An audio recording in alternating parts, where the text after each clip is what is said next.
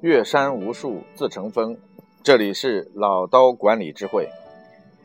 呃，眼看着关于我做经理人所犯的十八个误区呢，快到最后的几期了。第十八期的内容当中呢，应该说很多的一些伙伴跟我来发来微信，然后来分享他的感受。说这样的一个分享呢，让他们收获非常多。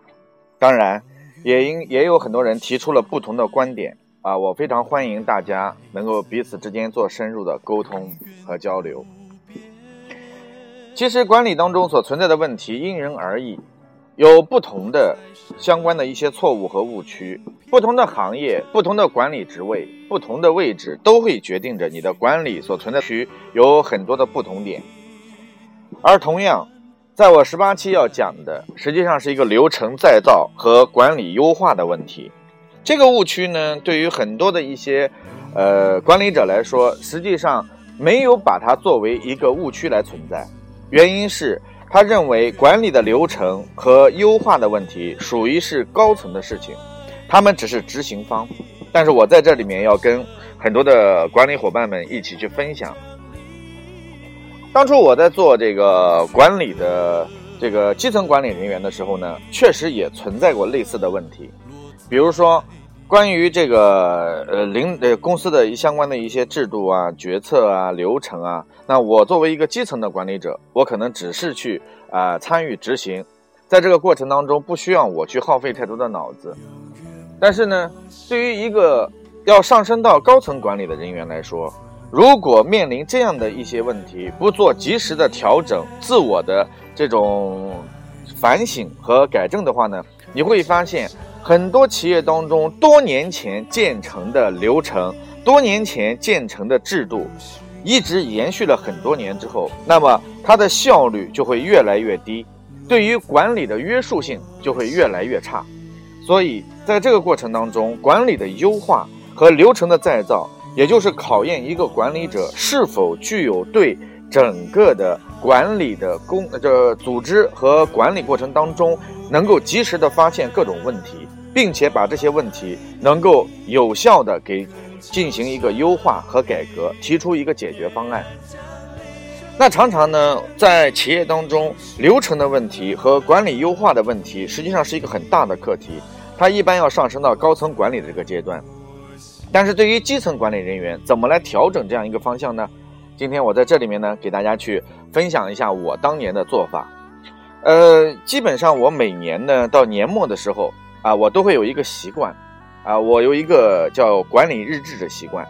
就是我会把我自己在工作当中所发现的各种问题，以及看到的和借鉴的其他公司的一些优点和管理上的一些优良措施呢，然后整合成。啊，一份管理日志常常包含着十几二十篇左右。我在每年的年底的时候呢，都会把这份报告呢，然后交给我的总裁，作为我对于一年工作数值以及在这个管理过程当中的相关的一些心得。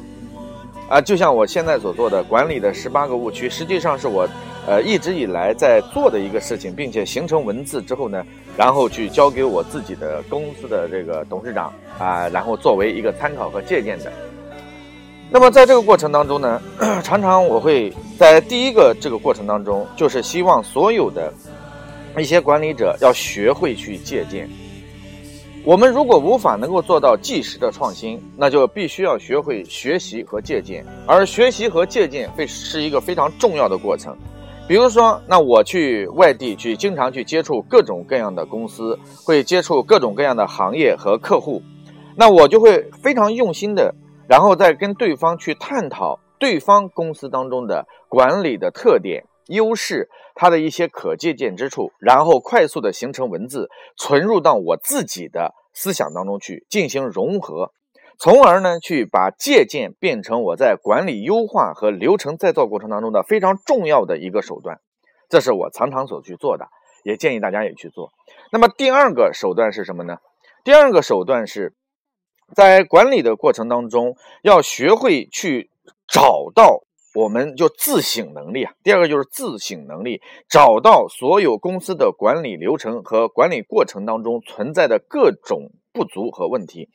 也就换句话来讲，一个管理者，他除了要去管理团队和员工以及市场啊等各个职能的行为之外呢，他要学会针对我公司。涉及我部门，或者是我事业部，或者是我分公司相关的这样的一些管理流程呢，我要进入到一个叫呃质疑者的角色去。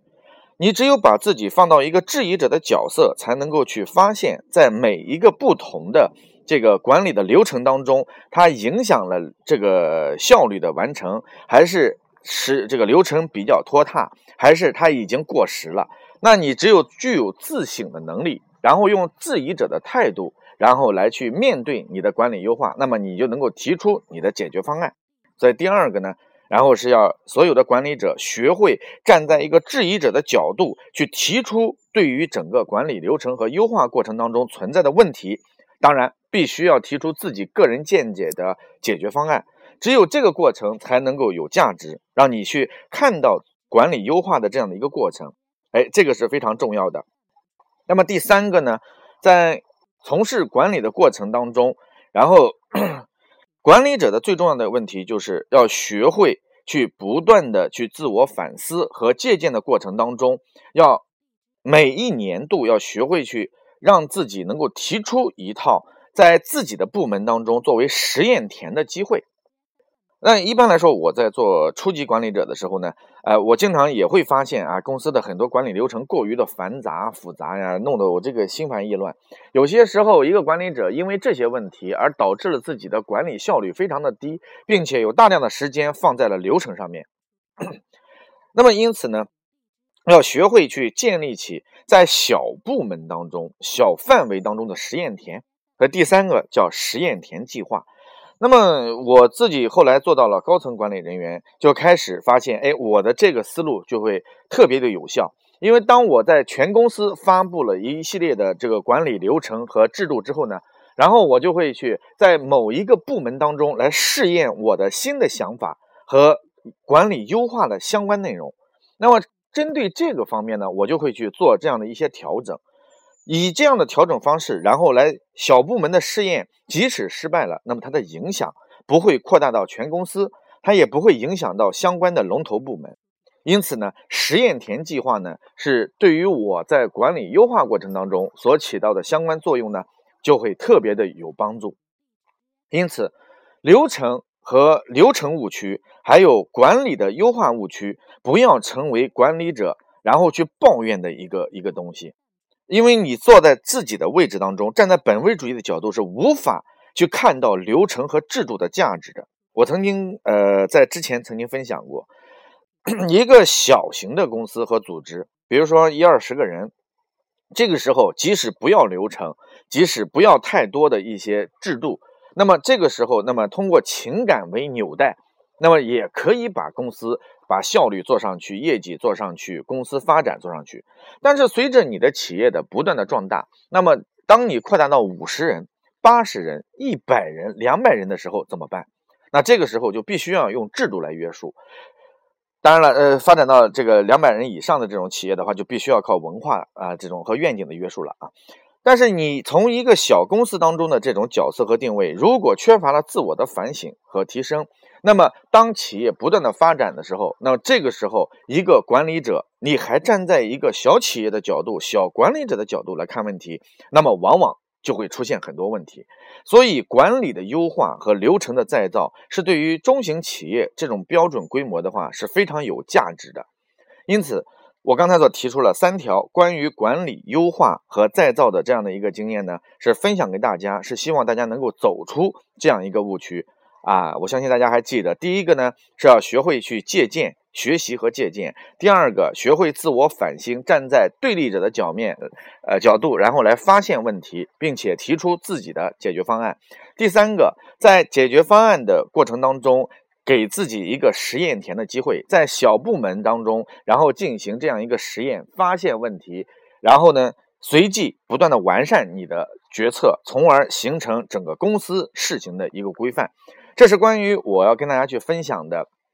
第十八个误区就是流程再造与管理优化误区，这是我们常常在企业管理当中所犯到的。呃，从一个管理者的角度来说的话，我再次重申一下，管理者绝对不是用位置来管人，用威权来压人，而是要学会理顺关系、理顺制度、理顺资源，然后呢，让你的团队紧紧的围绕在你的身边，从而达成你的效果。所以从以上呢，然后我十六年的经理人生涯当中，然后总结出来的十八条管理误区，一一的分享给大家。那么希望呢，能够对更多的一些伙伴有很好的借鉴意义。那我的微信是郭伟六八八五，希望有更多的一些伙伴能够私信给我，我们可以在一起沟通、交流、探讨、争吵都可以。呃，我在下一期呢将会推出呃另外一个系列化的一个训练。当然，有一些伙伴呢曾经问我说：“郭老师，你这个呃怎么分享的每一期的内容为什么都是那么少呢？才十几分钟，我们听着还没过瘾就没了。”我再 再再次重申一下，因为是录播，所以呢，呃，它和我的专业培训不一样。比如说我做专场的培训，可能针对管理上的误区的话呢，它是一个中层管理干部，我称之为叫 MTC。叫做 Manager Training Center 这样的一个精英训练营当中呢，所要讲的一些经历的课、经典的课程，这些课程从某种意义上来讲，每一个可能都需要这个很长一段时间深度的剖析、探讨、讨论、解析、头脑风暴，从而让所有的一些管理者呢能够去熟悉这个过程。而恰恰呢，在录播过程当中，只能给大家去分享一些纲要。啊，具体的一些思路和方法呢，我会在后期的这个大课当中呢，直播当中呢，去跟更多的人去详细分享。OK，那今天的分享到此结束，谢谢。